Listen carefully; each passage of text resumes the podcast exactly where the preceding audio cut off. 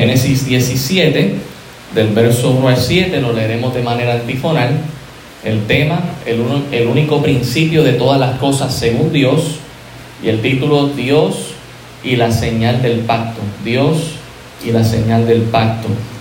Dice la palabra del Señor en Génesis 17, era Abraham de edad de 99 años cuando le apareció Jehová y le dijo, yo soy el Dios todopoderoso, anda delante de mí y sé perfecto.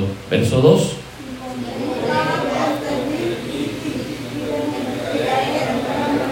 Entonces Abraham se postró sobre su rostro y Dios habló con él diciendo,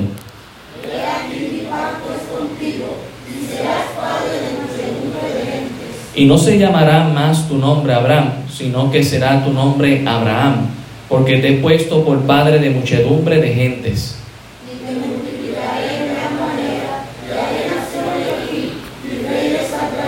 Todos juntos, y estableceré mi pacto entre mí y ti y tu descendencia después de ti en sus generaciones por pacto perpetuo para ser tu Dios y tu descendencia después de ti.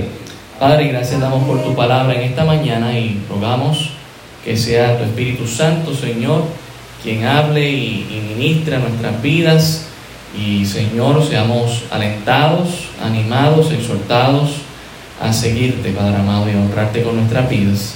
Gracias te damos por todo en el nombre de Jesús. Amén. Pueden tomar asiento, hermanos. Dios y la señal del pacto. En verso 1, nosotros vemos que Adán, eh, perdón, Abraham tenía 99 años cuando le apareció Jehová y le dijo, yo soy el Dios Todopoderoso, anda delante de mí y sé perfecto. Y, ¿sabe qué?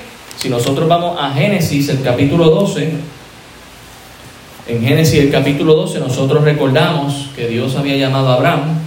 Dice aquí el verso 1, pero Jehová había dicho a Abraham, vete de tu tierra y de tu parentela y de la casa de tu padre a la tierra que te mostraré, y haré de ti una nación grande y te bendeciré y engrandeceré tu nombre y será bendición. Bendeciré a los que te bendijeren y a los que te maldijeren maldeciré, y, será y serán benditas en ti todas las familias de la tierra.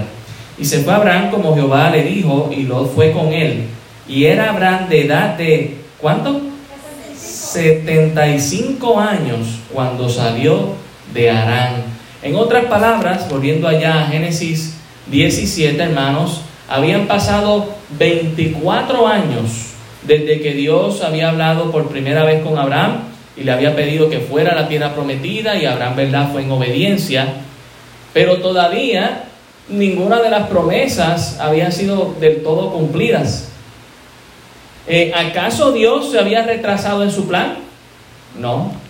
Recordemos que Dios, hermanos, nunca llega tarde y sus planes nunca son estorbados a pesar de las varias veces en que Abraham eh, había fallado como cuando por ejemplo él descendió a Egipto después de que había ido a la tierra prometida por causa de hambre, dudó, tuvo esa crisis de fe existencial y fue a Egipto. O en el caso de lo que vimos la semana pasada, cuando metieron la pata y decidieron ayudar a Dios y decidir tener, ¿verdad?, este, a un hijo a través de Agar, la sierva, con Abraham. Pero Dios, hermanos, es fiel a pesar de que muchas veces le fallamos a Él. Y, eso es lo grandioso, ¿verdad? Necesitamos a veces de dejar de ver estos personajes históricos como grandes y entender que Dios es el grande. Yo cada vez que veo la, vida de Abraham, yo digo, wow, un hombre que dudaba mucho y que tenía muchas faltas, pero tenía un gran Dios. ¿Y sabe qué? Así somos nosotros, hermanos, con grandes defectos, pero todavía tenemos un gran Dios y Dios es tan grande, hermano, con, Abraham, ¿verdad? Que Él le afirma a Él lo que, lo que hará. Y le recuerda cómo lo va a hacer por Él aquí en, en Génesis 17, el verso 1. Y dice, era Abraham de 99 años, o sea, 24 años habían pasado. Y a veces nos, nos ponemos a pensar, ¿y cuánto tiempo tiene que pasar para que Dios haga lo que haya, lo que haya prometido en mi vida? Bueno, hermano, que pase el tiempo que tenga que pasar, pero sabe que lo que Dios va a cumplir, lo va a cumplir. Y nosotros podemos creer en eso, no importa cuánto tiempo pase. 24 años desde que Dios le dijo que le iba a traer un hijo. Y ya humanamente hablando, las probabilidades eran mucho menores que cuando la primera vez. Dice aquí, cuando le apareció Jehová y le dijo, yo soy el Dios todopoderoso, anda delante de mí y sé perfecto. Esta es la primera vez en la escritura en que Dios se va a manifestar con otro con un atributo diferente. Ya se le había parecido como Dios. Yo soy Jehová, yo soy el que soy. Confía en mí. Pero ahora le dice, yo soy el Dios todopoderoso. En hebreo conocido como el Shaddai, que habla de uno de los muchos atributos de Dios, que también se traduce como el omnipotente, el que todo lo puede.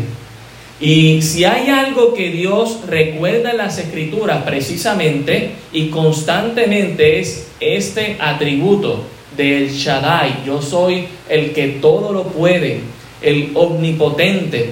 En Génesis 18, 14, voy a ver algunos textos de la escritura para que veamos ese Shaddai, ese Dios todopoderoso. Génesis 18, el verso 14 dice, ¿Hay para Dios alguna cosa difícil?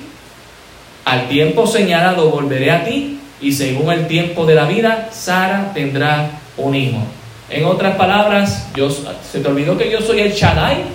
No hay nada que sea difícil para mí, yo todo lo puedo. En Job, el capítulo 42, Job, capítulo 42, Vemos la confesión de Job después de todas sus tribulaciones. Y dice el verso 1, respondió Job a Jehová y dijo, yo conozco que todo lo puede, yo conozco que tú eres el Shaddai y que no hay pensamiento que se esconda de ti. En Jeremías, el capítulo 32, Jeremías 32, el verso 26, dice lo siguiente, y vino palabra de Jehová a Jeremías diciendo, He aquí que yo soy Jehová, Dios de toda carne. ¿Habrá algo que sea difícil para mí? ¿Se te ha olvidado que yo soy el Shaddai? Marcos capítulo 14. Marcos el capítulo 14. Y este es un verso que está repetido en los, en los diferentes evangelios así que solamente haré mención de él en una sola ocasión. Marcos 14, el verso 36, dice, y decía, Abba Padre, todas las cosas son Shaddai, posibles para ti. Aparta de mí esta copa, mas no lo que yo quiero, sino lo que tú.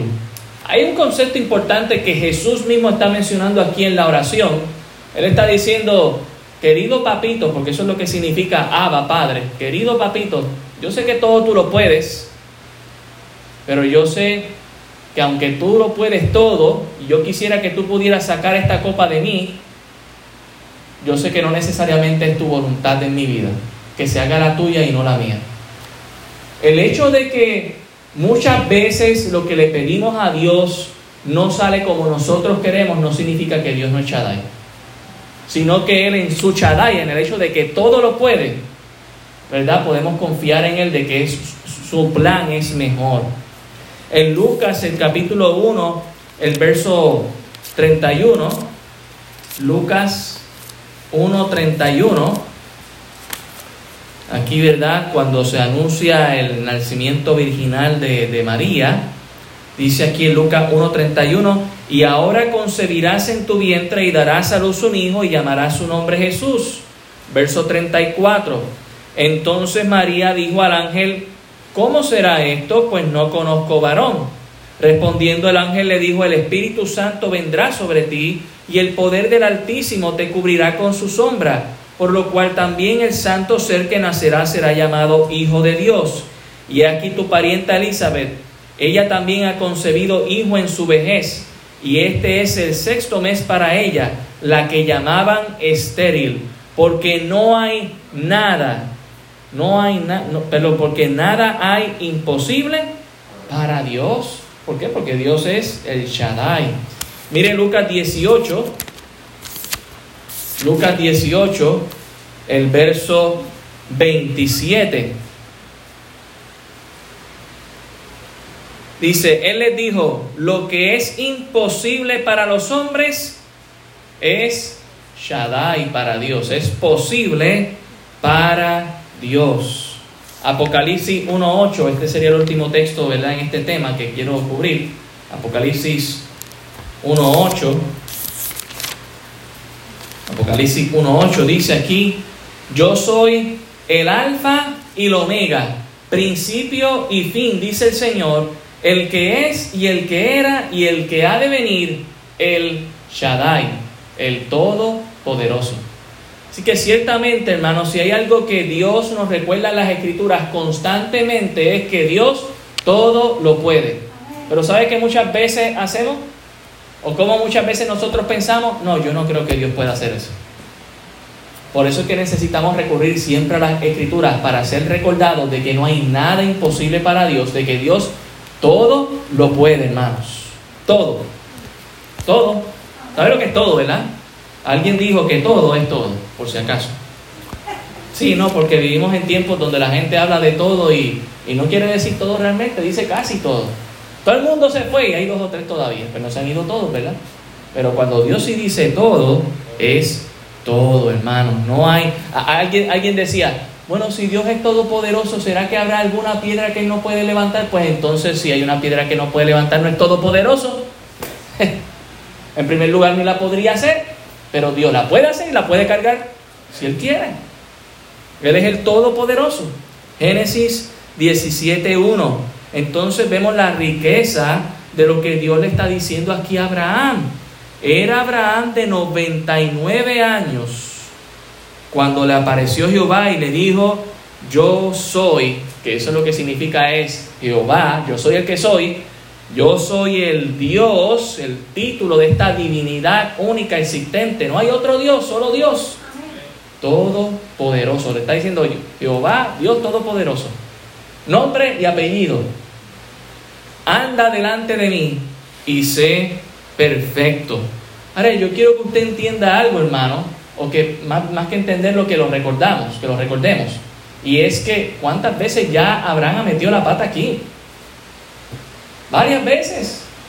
Había hecho, había mentido, había desobedecido, había hecho algo horrible queriendo la, tratar de, ayudar a Dios con, con Sara, su esposa, y eh, acostándose con la esclava para tener un hijo y lo habían tenido y qué revolú y qué bochinche por, por no hacer las cosas como Dios quiere.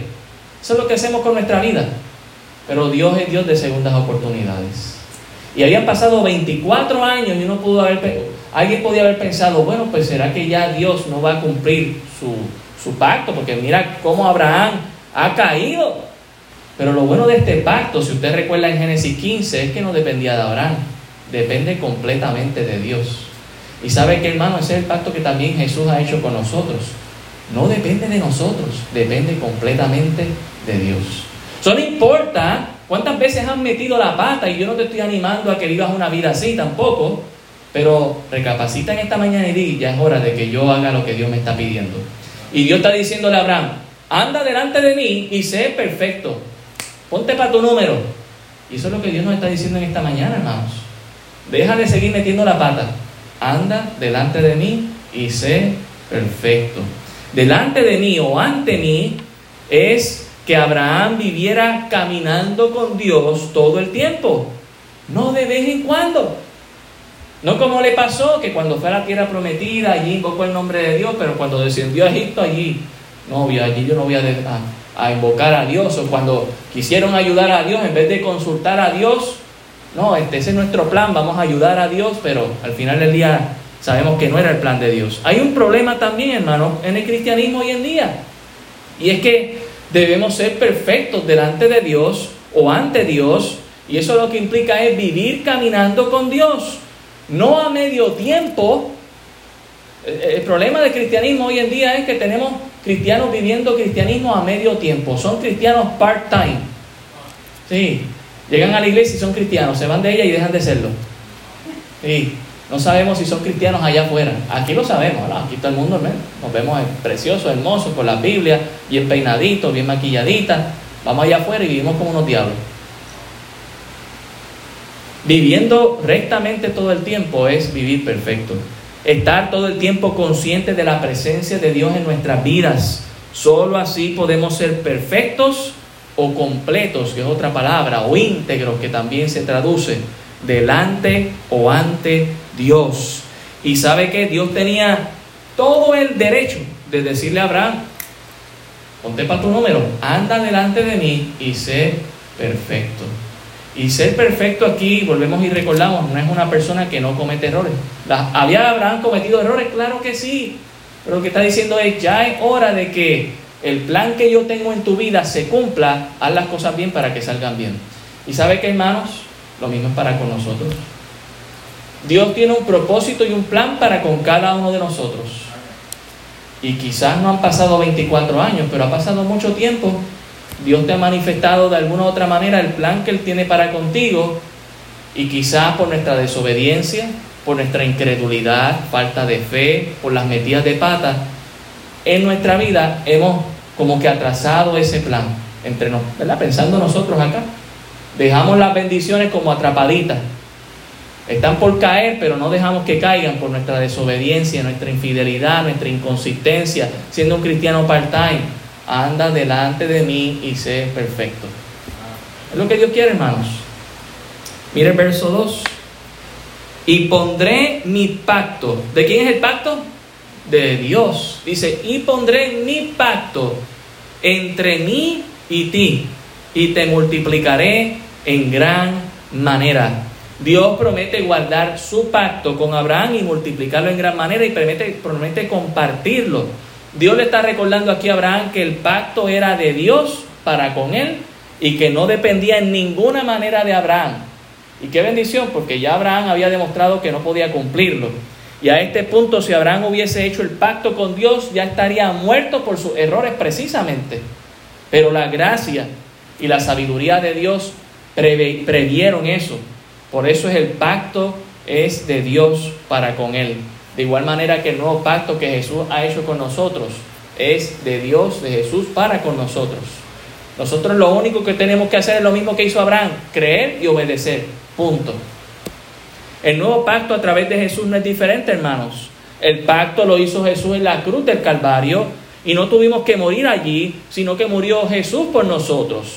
No depende en ninguna manera de nosotros, sino de Jesús completamente.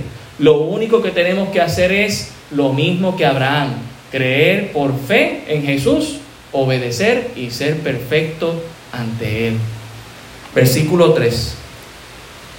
Entonces Abraham se postró sobre su rostro y Dios habló con él diciendo, Abraham, al escuchar cómo Dios se presenta ante él, cómo Dios le reafirma, ¿verdad?, que va a establecer el pacto entre él y Dios, Abraham muestra reverencia. Dice que se postró sobre su rostro y Dios habló con él. ¿Sabe qué problema tenemos hoy en día en el cristianismo, hermanos? Decimos que no escuchamos a Dios, pero ni abrimos la Biblia. Algunos la abrimos, pero no tenemos nuestro corazón postrado delante de Dios. Estamos leyendo la Biblia, y llega un mensaje de texto y de repente el mensaje de texto, el WhatsApp, la notificación de Facebook se convierte en algo mucho más importante que lo que estoy haciendo con Dios. ¿Cómo usted va a escuchar a Dios si usted no está poniendo su face en el book? Y estamos poniendo el otro face en el otro book. No, no se puede, hermanos. Necesitamos postrarnos nuestro corazón, más que la postura física que no estamos en contra de ella, al contrario, si usted se quiere postrar delante de la presencia del Señor, así debe ser. Pero también nuestro corazón que esté listo, Señor, ¿qué tú me quieres decir hoy? ¿Qué tú me quieres decir ahora? ¿Dónde está nuestra sensibilidad para con Dios, hermanos? Él no escuchó a Abraham, Abraham no escuchó a Dios hasta que se postró. Y muchas veces, hermanos, eso es lo que necesitamos. Lo que Dios ha hecho con nosotros nos debe siempre llevar a esa actitud con Dios de humillarnos delante de su presencia. Nuestro corazón y nuestro ser debe ser humillarse ante Dios. Él es digno de, ser exaltado y ser reconocido como el más grande. Y cuando nos humillamos estamos reconociendo, Dios, tú eres grande yo soy pequeño. Tú todo lo puedes, yo no puedo nada. Para ti todo es posible, para mí todo es imposible, Señor. Tú eres bueno, yo soy malo. Porque a veces nos vemos. ¿Sabes cuál es el problema? Que, que a veces pensamos que esto es una filosofía que solamente está allá afuera, que el mundo se considera bueno, ¿verdad? Y no piensa que, que, merece el cielo y que no necesita arrepentimiento de sus pecados y que aún el pecado que practica no tiene nada de malo. Pero llegamos al cristianismo nosotros reconociendo que esas son, cosas son malas y de repente como que pensamos que, somos buenos. Mire hermano, seguimos siendo los mismos pecadores. La diferencia, lavados por la sangre de nuestro Señor Jesucristo. Y Dios quiere que nos sigamos humillando. No que nos sintamos ya exaltados, sino que nos humillemos delante de su presencia. ¿Cuándo fue la última vez que te humillaste para que Dios te hablara? Versículo 4. Vemos el pacto de Dios. He aquí, mi pacto es contigo y serás padre de muchedumbre de gente. El pacto de Dios con Abraham haría grandes, haría grande a Abraham y a sus descendientes. Pero algo interesante que notamos aquí, al decirle mi pacto es contigo, y como ya también le había dicho en el versículo 2, pondré mi pacto entre mí y ti, y en el versículo 7 también, y estableceré mi pacto entre mí y ti, y en el versículo 8, y te daré a ti, notemos que Dios es un Dios personal. Dios es un Dios personal. Dios vino a salvar a todo el mundo, pero Dios no es alguien que salva a todo el mundo y no sabe a quién, a, quién se está llevando enredado en esa salvación. No, Dios conoce a cada uno de nosotros por nombre y apellido. Dios es un Dios personal, hermanos.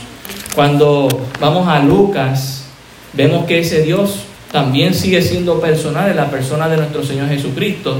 En Lucas el capítulo 19, Lucas 19, el verso 9 dice, Jesús le dijo, hoy ha venido la salvación a esta casa, por cuanto él también es hijo de Abraham. En el versículo 5 dice, cuando Jesús llegó a aquel lugar, mirando hacia arriba, le dio y le dijo, saqueo, date prisa, desciende, porque hoy es necesario que pose yo en tu casa. Y vemos ese deseo personal, ese encuentro personal. Y dice aquí en el verso 9, Jesús le dijo, hoy ha venido la salvación a esta casa por cuanto él también es hijo de quién dice? De Abraham. Ese pacto que Dios comienza con Abraham, lo vemos aquí en la, en la vida de Saqueo cumpliéndose en la persona de Jesucristo. Verso 10, porque el Hijo del Hombre vino a buscar y a salvar lo que se había perdido. ¿Y sabe qué? Eso te incluye a ti, me incluye a mí. Dios es un Dios personal. Él te conoce por tu nombre. Y no solamente te conoce por tu nombre, Él desea cambiarte. Él desea transformarte. Por eso es que vemos en, en Génesis, el capítulo 17, el versículo 5, un cambio. Génesis 17, 5 dice, y no se llamará más tu nombre Abraham, que lo que significa es Padre exaltado, y ya de por sí eso es algo grande, déjeme decirle, ¿verdad? Padre exaltado, sino que será tu nombre Abraham, que significa Padre exaltado de una multitud o mucho más grande todavía. Dice aquí, porque te he puesto por padre de muchedumbre de gente. Dios cambia nombres porque transforma vidas. En nuestra sociedad tenemos gente cambiándose nombres y cambiándose de géneros, pero sus vidas siguen igual. Lo siento, las cosas como son. Dios quiere cambiar tu, tu vida, transformarla lo del nombre, más adelante lo va a cambiar, claro que sí. ¿Sabe lo que dice en Apocalipsis 2.17? Apocalipsis capítulo 2, el verso 17, dice lo siguiente, el que tiene oído, oiga lo que el Espíritu dice a las iglesias. notemos algo interesante aquí porque Dios le está hablando a la iglesia en Pérgamo y el mensaje es bastante personal, pero la recompensa y lo que el Espíritu está diciéndole a la iglesia en Pérgamo no solamente es para ellos, dice aquí el pasaje en el verso 17 que es para cuántas iglesias? A las iglesias. Al que venciere, daré a comer del maná escondido y le daré una piedrecita blanca y en la piedrecita escrito un nombre nuevo, el cual ninguno conoce sino aquel que lo recibe. No me preguntes cuál es tu nombre nuevo, yo no lo sé. Un día tú lo sabrás, tú me lo compartirás y yo te compartiré el tuyo, el mío. Pero Dios tiene un nombre nuevo para nosotros, hermanos. Dios cambia nombres porque transforma vidas. Lo hizo con Saulo de Tarso, lo convirtió en Pablo. Lo hizo con Jerobaal, lo convirtió en Gedeón. Y usted puede seguir pensando en otros personajes que quizás le vienen a la mente, ¿verdad? Como Simón Pedro. De Simón lo cambió a Pedro. Ciertamente Dios cambia nombres, pero porque primero transforma esas vidas. Y Dios no ha terminado con nosotros, por eso aquí en la tierra no está recibiendo tu nombre todavía. Pero un día Dios te va a dar un nombre, nuevo, porque Él va a terminar esa obra que comenzó contigo. Él también está transformando nuestras vidas. Versículo 6 en Génesis 17. Y te multiplicaré en gran manera, y haré naciones de ti, y reyes saldrán de ti. Nosotros sabemos a través de la historia bíblica y nosotros lo podemos ver ya cumplido, ¿verdad? De que tanto el pueblo de Israel, con sus doce tribus, como también en el mundo árabe, de donde salen los ismaelitas, salió otra nación con doce tribus más también. Eso usted lo puede ver en, en, Génesis 24. Así que lo que Dios le está diciendo aquí y que le está otorgando a usted y yo, tenemos el beneficio de verlo cumplido. Lo que Dios le prometió, Dios lo cumplió. Pero Abraham ni tan siquiera, hermano, lo llegó a ver y aún así Dios cumplió. Yo voy a repetir eso. Abraham no lo llegó a ver en vida y aún así Dios se lo cumplió a Abraham. Las promesas de Dios no caducan y no expiran. Se cumplen no importa cuánto tiempo pasen. No importa si la persona a la que se le hizo la promesa muere. Porque Dios no es un Dios de muertos, Dios es un Dios de vivos. Jesús mismo dijo, el que cree en mí, aunque esté muerto, vivirá. Dios le cumplió a Abraham. ¿Y sabe qué? Abraham estaba vivo, no en la tierra, pero en la presencia de Dios. Se pudo gozar. ¿Viste que te cumplí? Ciertamente, hermanos, las promesas de Dios son trascendentales aún a nuestra propia vida. Yo creo que Cristo viene. Y yo vivo la expectativa de eso. Y deseo que vengan en, en nuestros días aquí mientras estamos vivos. Pero aún yo sé que si yo muero, Cristo va a venir como quiere y va a cumplir con su palabra. El pacto de Dios es un pacto que es seguro, que es verdad, que es firme. Por eso dice en Génesis 17, 7, y estableceré mi pacto entre mí y ti. Es mío, Abraham, pero yo lo voy a establecer contigo. Y tu descendencia después de ti en sus generaciones por pacto, noten cómo es ese pacto, perpetuo, para siempre. Por eso vemos que cuando Jesús está hablando con Saqueo le dice, hoy ha sido salvo, porque este hombre es un hijo de Abraham, de Abraham hermanos, para ser tu Dios y él de tu descendencia después de ti. El pacto sería establecido, sería un pacto firme en Dios y sería un pacto para siempre. Dios no solo quiere ser tu Dios, Dios quiere ser el Dios de toda tu familia. Eso es lo que le está diciendo aquí Abraham. Yo voy a establecer mi pacto contigo y con tu descendencia y yo voy a ser su Dios para todos ellos. Por eso es que usted ve que el pueblo de Israel sirvió a este Dios, porque había un pacto con esta familia. ¿Y sabe qué? Dios nos ha dado un nuevo pacto. Y Dios desea que todos en nuestra familia sean parte de ese pacto también. Obviamente cada miembro de la familia tiene que tomar esa decisión. Pero ¿sabe cuál es el deseo de Dios? Que todos en nuestra familia conozcan a Cristo. Por eso usted y yo debemos compartirles del Señor lo que Dios ha hecho en nuestras vidas, lo que Dios está haciendo en nuestras vidas y lo que Dios hará en nuestras vidas.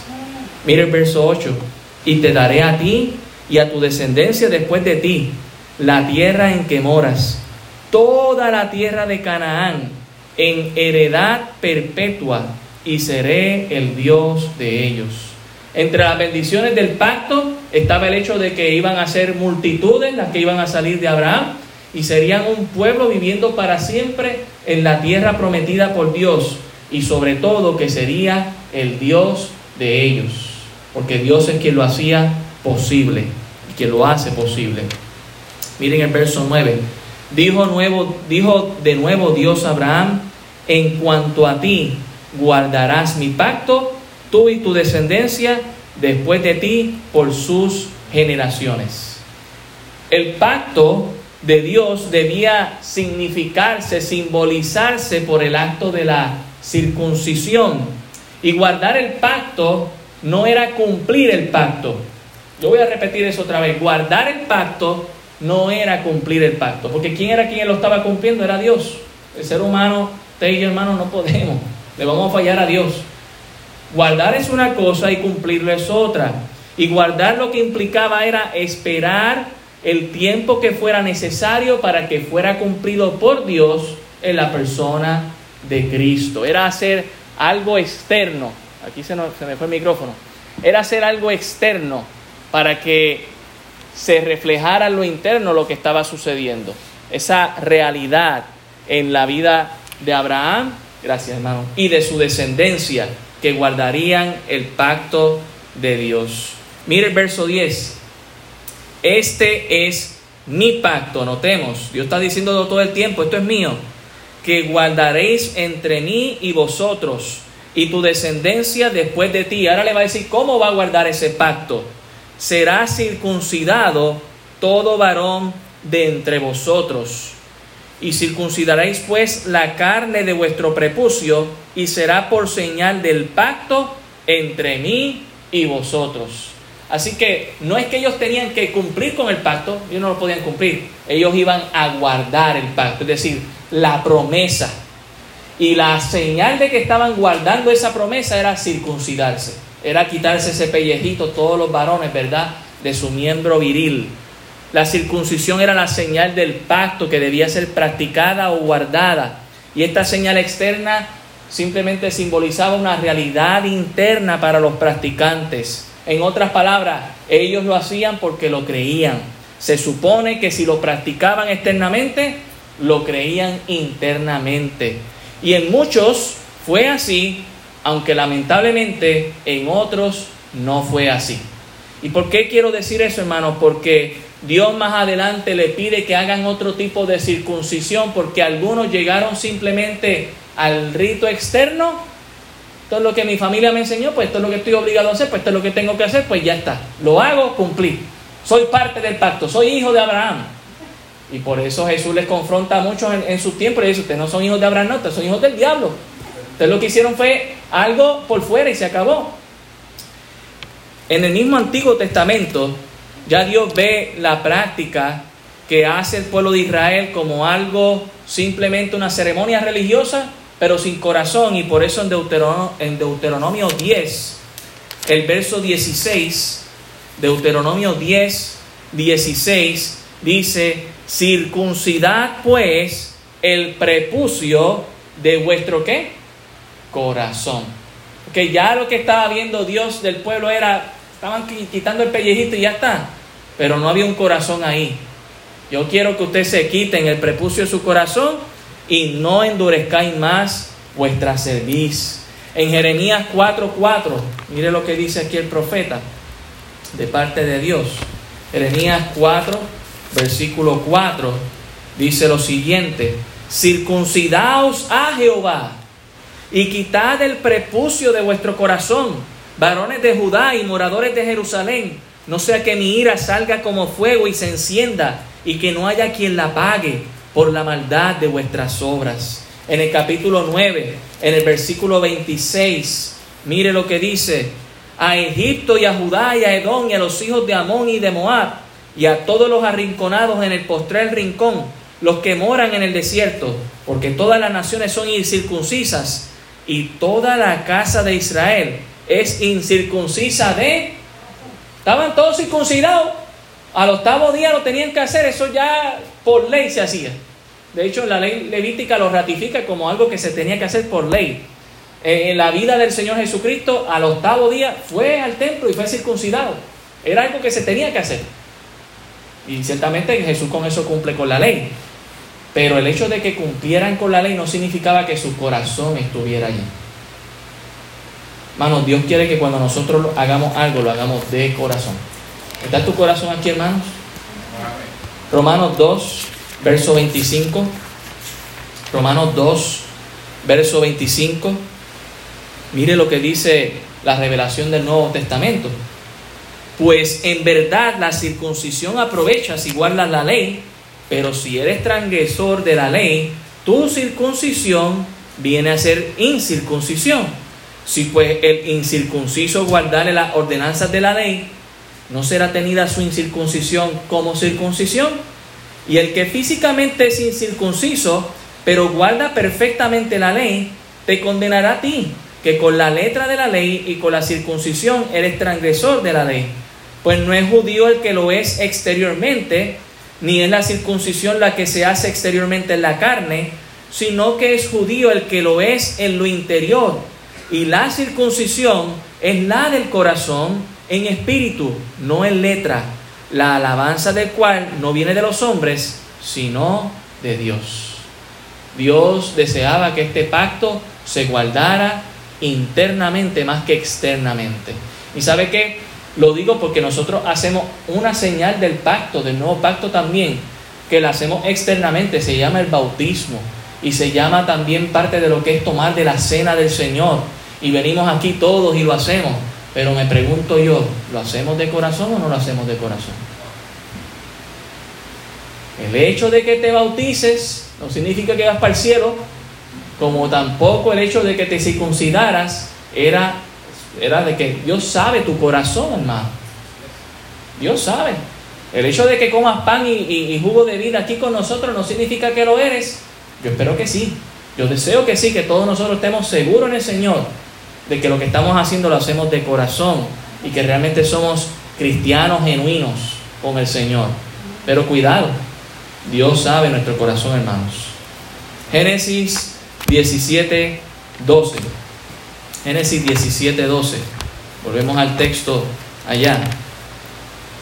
Dice, y de edad de ocho días será circuncidado todo varón entre vosotros por vuestras generaciones el nacido en casa y el comprado por dinero a cualquier extranjero que no fuere de tu linaje. Este verso contesta cuándo debía ser la circuncisión. Cristo mismo, quien cumplió con toda la ley, también fue circuncidado al octavo día y presentado en el templo por ser también el primogénito, que era otra ¿verdad? costumbre que Dios había ordenado. Era parte de la cultura judía. El verso 12, 13 y 14, leo aquí el 12, dice, debe ser circuncidado el nacido en tu casa y el comprado por tu dinero, y estará mi pacto entre vuestra carne por pacto perpetuo. Y el varón incircunciso, el que no hubiera, el que no hubiera circuncidado la carne de su prepucio, aquella persona será cortada de su pueblo, ha violado mi pacto. Dios le dice a Abraham quiénes debían circuncidarse. Todo varón que vive entre, entre ustedes, no importando su condición, no importando su creencia, no importando su, eh, su condición, debían cumplir con esto. Esta es la cultura que Dios le ordenó a Abraham para practicar con su gente. Y sí, digo la palabra cultura, porque ¿sabe lo que significa la palabra cultura? Culto. Y cultura sin culto a un Dios no es cultura. Practicamos cultura en Puerto Rico. Y me pregunto dónde está Dios en esa cultura. Lo hemos ahogado con mucha porquería. Con mucho más patriotismo, con mucho nacionalismo y con otras filosofías que le estamos metiendo ahora. De repente, hasta cosas bien abominables ahora también son parte de, de la cultura. ¿Cuál si no está adorando a Dios? ¿Cuál si no hay un culto a Dios? Hermanos, este es el culto a Dios en Israel. Esta era su cultura. Y el que quería ser parte del pueblo tenía que practicarlo y punto. Y aclaro y establezco esta verdad para recordar que la iglesia tiene una cultura. Que es una contracultura de este mundo precisamente. Y si alguien quiere pertenecer a la iglesia, no es demandando a la iglesia que sea aceptado, sino que esa persona tiene que venir y humillarse delante de Dios y seguir lo que Dios ha establecido en la iglesia como cultura, que es culto a Dios. No lo que la persona quiera imponer en la iglesia. En esta iglesia estamos claros en ello de que aquí hacemos lo que Dios quiere. No venimos a imponer. Ah, no, es que así es que yo quiero hacerlo. No, así es que Dios lo dice. Aquí nadie va a imponer sus criterios o sus opiniones. Aquí en esta iglesia hace lo que Dios ordena y punto final. Muchas naciones han perdido su poder y su influencia por dejar que otras personas extranjeras vayan a sus países demandando derechos y también demandando sus culturas, imponiéndolas en la cultura de ellos. Y eso le ha debilitado grandemente como nación. Cuando Ruth decidió ir con Noemí, ¿sabe lo que hizo Ruth? Vaya conmigo a Ruth, capítulo 1, versículo 16. Y esto es bien importante para que nosotros estemos bien claros, hermano. Ruth, en el capítulo 1, el verso 16, dice, respondió Ruth, no me ruegues que te deje y me aparte de ti, porque a donde quiera que tú fueres, iré yo, y donde quiera que vivieres, viviré yo.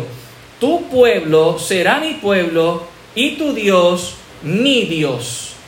Ruth era una persona pagana, Ruth vivía en otro país. ¿Sabe lo que le está diciendo Ruth a Noemí? Yo renuncio a ser de Moab, yo renuncio a los dioses de Moab, yo voy a ser ciudadana de tu país y voy a hacer lo que se hace en tu país y adorar al Dios de tu país.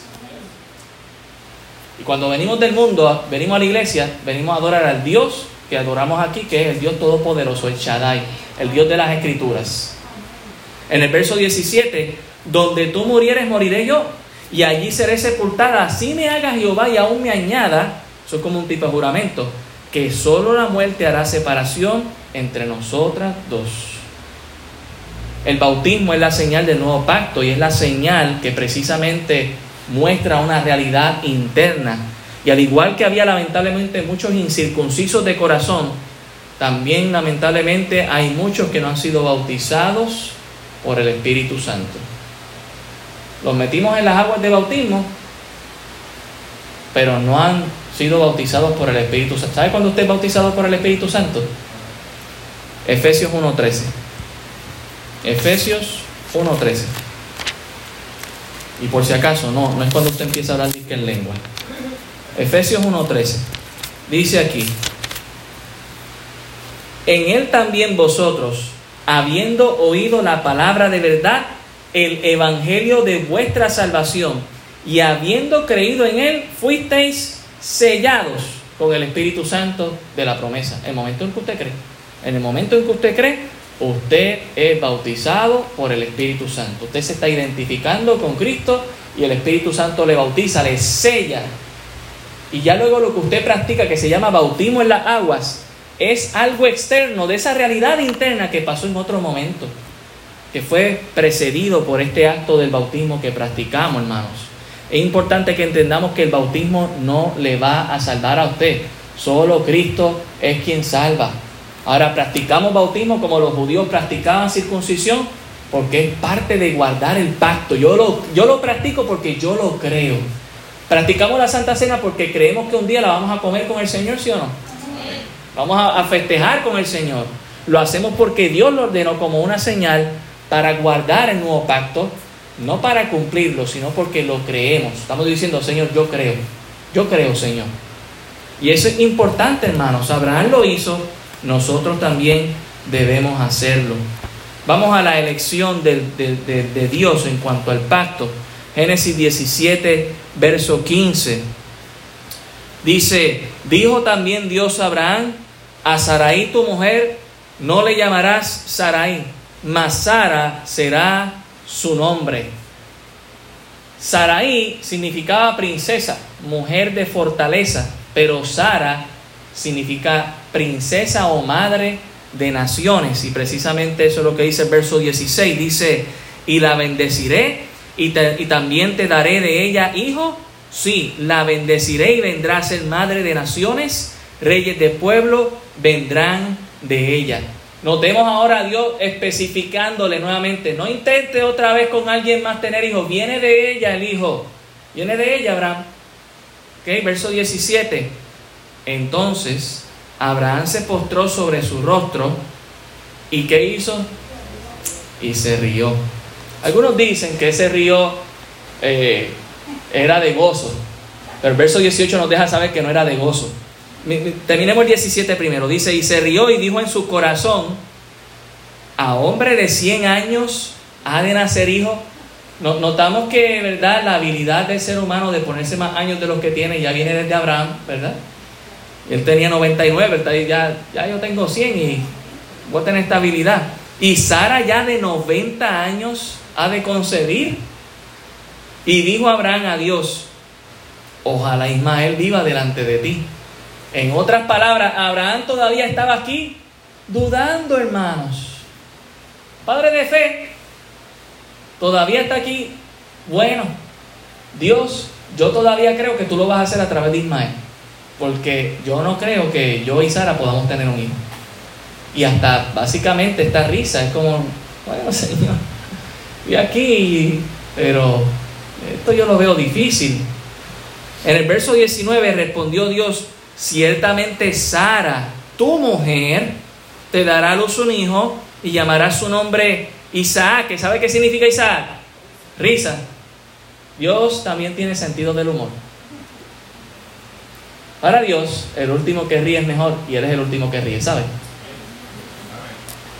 Dice, y confirmaré mi pacto con Él como pacto perpetuo para sus descendientes después de Él. Abraham vuelve a dudar, hermanos. Y creo que si somos sinceros, todos aquí hubiésemos dudado también. Imagínense con 99 años y que tu esposa, te dicen que tu esposa a los 90 va a tener un hijo. Pero no estamos hablando con otro humano aquí, sino con el Dios Todopoderoso, el Shaddai, el que todo lo puede, el omnipotente. Su poder nos debe convencer de que no hay nada imposible para Él. Y muchas veces en nuestra vida el problema que tenemos es que queremos armonizar nuestra fe en Dios con nuestras circunstancias. Yo creo en ti, Dios, pero yo creo que debe ser así, porque humanamente así es que sería posible, Dios.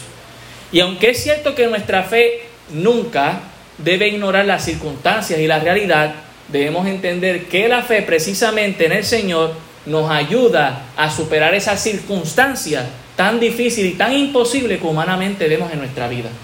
Porque si hay algo que Dios es, experto en, es en hacer cosas humanamente imposibles, endimitablemente posibles. Romanos capítulo 4, verso 16. Romanos 4, 16 dice, por tanto es por fe, para que sea por gracia, a fin de que la promesa sea firme para toda su descendencia, no solamente para lo que es de la ley, sino también para la que es de la fe de Abraham, el cual es Padre de todos nosotros, como está escrito, te he puesto por padre de mucha gente delante de Dios a quien creyó, el cual da vida a los muertos y llama las cosas que no son como si fuesen. Hay algo que nosotros debemos entender. Dios no es un ser humano. Dios se manifestó en la persona de Jesucristo como un ser humano, claro que sí, pero Dios no es un ser humano. ¿Y sabe cuál es el problema que tenemos muchas veces en el cristianismo, hermanos? Que endiosamos a los hombres de Dios y humanizamos al Dios Todopoderoso. Y decimos, bueno, Dios, así es como tú deberías bregar esto, ¿no? Hermanos, eso no es fe. Debemos humillarnos y reconocer quién es el Dios Todopoderoso. Dejar de ensalzarnos a nosotros mismos y de ver ¿Cómo haríamos en nuestras circunstancias? Porque Dios nos está estableciendo que Él llama las cosas que son como si las cosas que no son como si fuesen. Verso 18 en Génesis 17. Y dijo Abraham a Dios, ojalá Ismael viva delante de ti. Abraham todavía humanamente propone a Dios otro hijo, como si fuera el hijo de la promesa.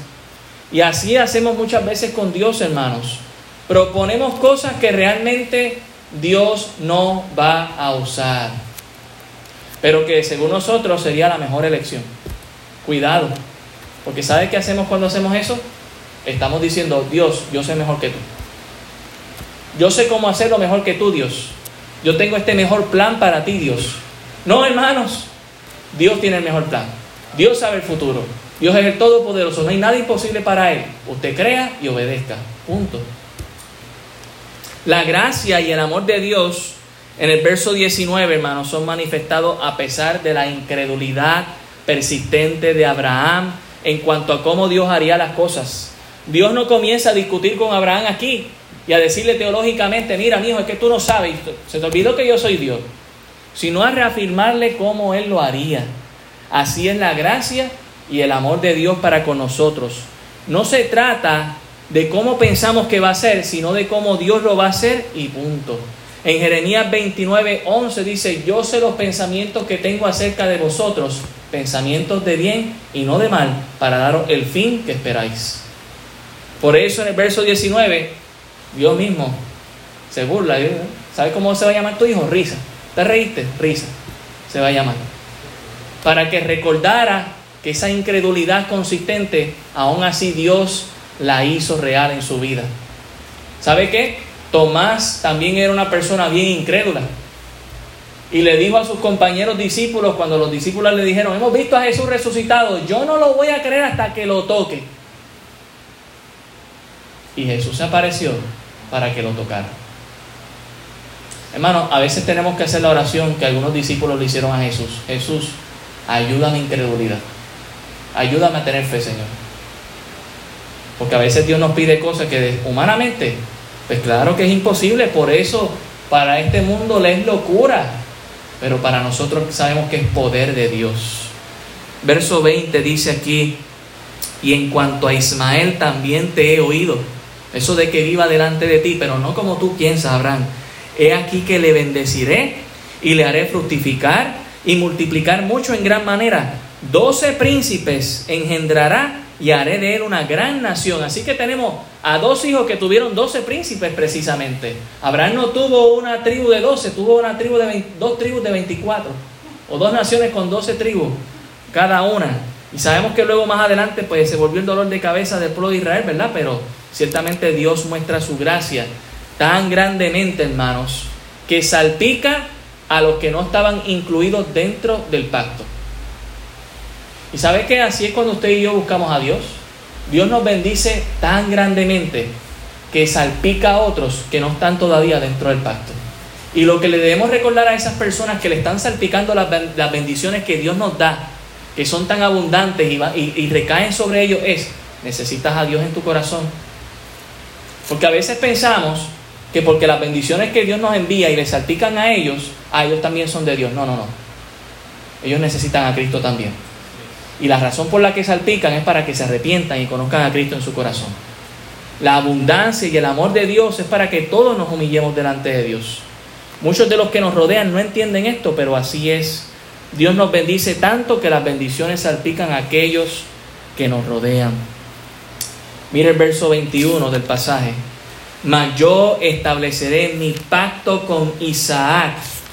Lo estaba estableciendo con Abraham, y dice, lo voy a establecer con tu hijo, el que no ha nacido todavía. Porque Dios llama las cosas que no son como si fuesen, hermanos. El que Sara, no la que Agar, el que Sara te dará luz por este tiempo, el año que viene. Ya usted sabe, ¿verdad? El embarazo dura unos nueve meses, probablemente era a mediados de año o un poquito más. Para este tiempo, el año que viene, tú vas a tener a Isaac. Y acabó de hablar con él y subió Dios de estar con Abraham. Dios, hermanos, es el mejor y el mayor profeta en las escrituras. De hecho, todos los profetas reciben de él para decir lo que él dice. Por eso usted escucha a los profetas diciendo, y dijo Dios, y así dice el Señor. ¿Verdad? Es importante notar un aspecto de Dios, que Él es consistente en todas las sagradas escrituras. Dios no duda. El que habla, él te, él te va a hablar a ti con toda seguridad. No solo porque Él conoce el futuro, más bien porque también tiene todo el poder de hacerlo una realidad. No servimos a un Dios que a lo mejor puede que haga las cosas, sino a un Dios que en definitiva lo va a hacer de acuerdo a su santa y perfecta voluntad. So, ¿Qué hacemos dudando de Dios? Verso 22 dice que Dios estuvo hablando con Abraham todo el tiempo. No fue una visión, no fue un sueño, no fue una revelación. En el verso 1 dice que se le había aparecido y en el verso 22 dice que cuando acabó de hablar con él subió. Así que Abraham estuvo hablando con Dios. Dios había bajado para hablar con él. Habló con Dios mismo. ¿Y sabe que hoy no es diferente?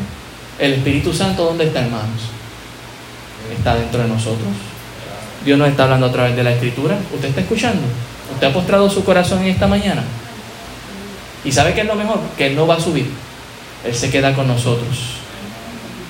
El verso 23 al 27, y con esto terminamos, dice, entonces tomó Abraham a Ismael su hijo y a todos los siervos nacidos en su casa y a todos los comprados por su dinero, a todo varón de entre los domésticos de la casa de Abraham, y circuncidó la carne del prepucio de ellos en aquel mismo día, como Dios le había dicho.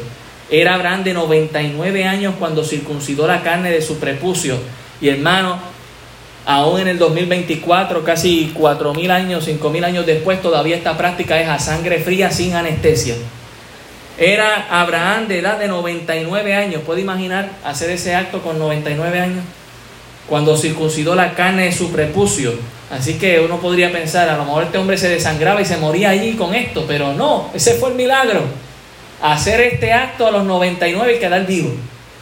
E Ismael, su hijo era de 13 años, pobrecito, cuando fue circuncidada la carne de su prepucio. En el mismo día fueron circuncidados Abraham e Ismael su hijo, y todos los varones de su casa, el siervo nacido en casa. ¿Puede imaginar los siervos quejándose? Pero no, tú vas a ser parte del pacto. Y el comprado del extranjero por dinero. No, eso no es mi idioma. Este es el pacto. Punto y se acabó. Fueron circuncidados con él. ¿Sabe lo que vemos al final del texto? Aunque hemos visto una incredulidad increíble de, de Abraham, al final del día, hermano, el hecho de que Abraham obedeció significa que creyó. Gloria a Dios. Abraham le creyó a Dios, si no, no lo hubiese hecho. Este detalle es importante porque hemos visto que Abraham fue bastante incrédulo, como muchos de nosotros muchas veces estamos lidiando precisamente con la incredulidad. Pero aquí estamos porque nosotros le creemos a Dios también, ¿sí o no? A pesar de que muchas veces estamos lidiando con ay Dios, de verdad que está difícil creer en cómo Dios tú vas a hacer esto, pero, pero estamos aquí hermanos, porque le creemos a Dios. Quizás tenemos nuestras luchas, como también Abraham la tuvo, pero estamos aquí porque le creemos a Dios. Tenemos nuestras luchas de fe, pero aquí estamos porque Dios, sabemos que Dios todo lo puede. Muchas veces nuestra fe en el Señor va a ser retada, pero no dejemos de creer en quien hemos creído precisamente, en el Dios Shaddai, en el Todopoderoso. Y termino con esta última lectura en Romanos el capítulo 4, el verso 18. Romanos 4, 18, hablando aquí mismo de Abraham, ahorita había leído el 16 y el 17, dice, Él creyó en esperanza contra esperanza para llegar a ser padre de muchas gentes, conforme a lo que se había dicho, así será tu descendencia. ¿Sabe cuál era la esperanza? Pues ninguna, ya yo tengo 99, mi esposa 90, Dios lo prometió hace 24 años atrás, no tenemos hijos todavía, yo intenté ayudar a Dios y Él me está diciendo que ese no es tampoco, pero bueno, pues vamos a creerle a Dios. Esperanza contra esperanza. Dice aquí el verso 19, y no se debilitó en la fe al considerar su cuerpo, que estaba ya como muerto siendo casi de 100 años, Tampoco consideró la esterilidad de la matriz de Sara, tampoco dudó por incredulidad de la promesa de Dios, sino que se fortaleció en fe, dando gloria a Dios. Y la razón por la que yo estoy convencido de que este texto tan antiguo lo podemos usar hoy en el 2024 precisamente es porque muchos de nosotros estamos lidiando con incredulidad en nuestra vida y Dios en esta mañana quiere que salga fortalecido en fe, creyendo como Abraham lo hizo, sino que se fortaleció en fe, dando gloria a Dios. plenamente convencido, ya ahí no hay incredulidad, de que era también poderoso para hacer todo lo que se había prometido. Noten la palabra poderoso, el Shaddai. Por lo cual también su fe le fue contada por justicia. Y no solamente con respecto a él se escribió que le fue contada, mire qué precioso el verso 24, sino también con respecto a quienes. ¿A quienes dicen hermanos? A nosotros, eso te incluye a ti, a. A nosotros, a quienes ha de ser contada. Esto es, a los que creemos en el que levantó de los muertos a Jesús, Señor nuestro, el cual fue entregado por nuestras transgresiones y resucitado para nuestra justificación. Que así sea en nuestras vidas. Señor, gracias te damos por tu palabra. Ella es viva y eficaz. Gracias, Señor, por mostrarnos la vida de este hombre. Un hombre como cualquier otro, Señor, ordinario. Pero te tenía a ti, Señor, que eres extraordinario. Un hombre lleno de dudas, pero que fue convencido por ti y que decidió obedecerte. Que así nosotros en esta mañana, Señor, no sé cuántos estemos lidiando con alguna crisis de fe en nuestra vida, con algún aspecto donde estamos incrédulos, Señor, tú nos saques de aquí fortalecidos en fe, Señor, creyendo que tú todo lo puedes. Ayúdanos, Señor, a creerte, así como Abraham también terminó creyendo porque tú eres Dios de pacto, Señor, que guardas tus promesas y que las cumples. Que nosotros también podamos creerte y recibir, Señor, lo que tú cumplirás pronto. Gracias damos por todo. En el nombre de Jesús. Amén. Dios te bendiga, iglesia.